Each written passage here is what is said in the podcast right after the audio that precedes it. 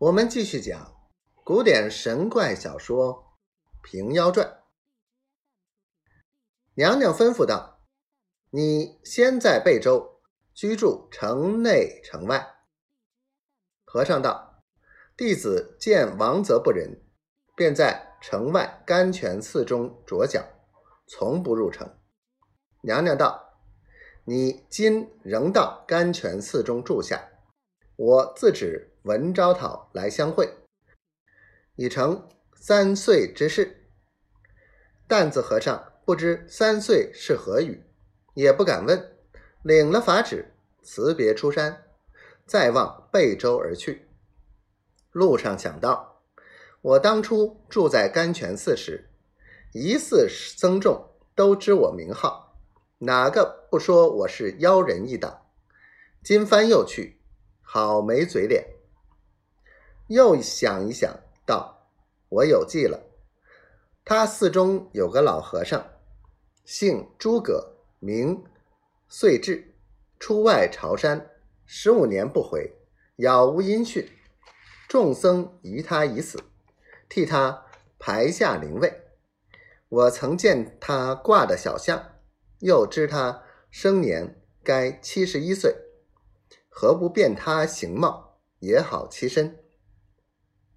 少不得仍把地煞七十二变中的唤醒法来使，口中念咒，将脸一抹，就变作诸葛老僧。才进得甘泉寺，僧众接见，认得是本寺师傅，又惊又喜，将灵位敲得撤去，大大小小进来续寒温，问起居。担子和尚。因话答话，大盼盼的看他们扫舍安床，供茶敬饭，受他叫师公师傅，全不在意。看官牢记话头。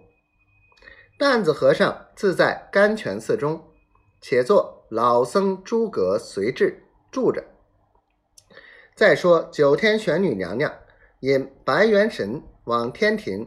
见玉帝谢罪，遂请得照妖镜来同员工到河北界内，云居雾宿，专等时候到时平妖定乱。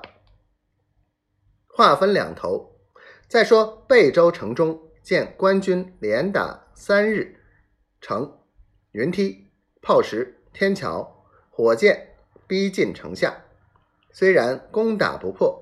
好生慌迫，降将陶必显与手下几个心腹商议，城破之日性命难保，谋欲献门赎罪，写下密书附在箭头上，等明日官军打成紧紧急时，捉空射去。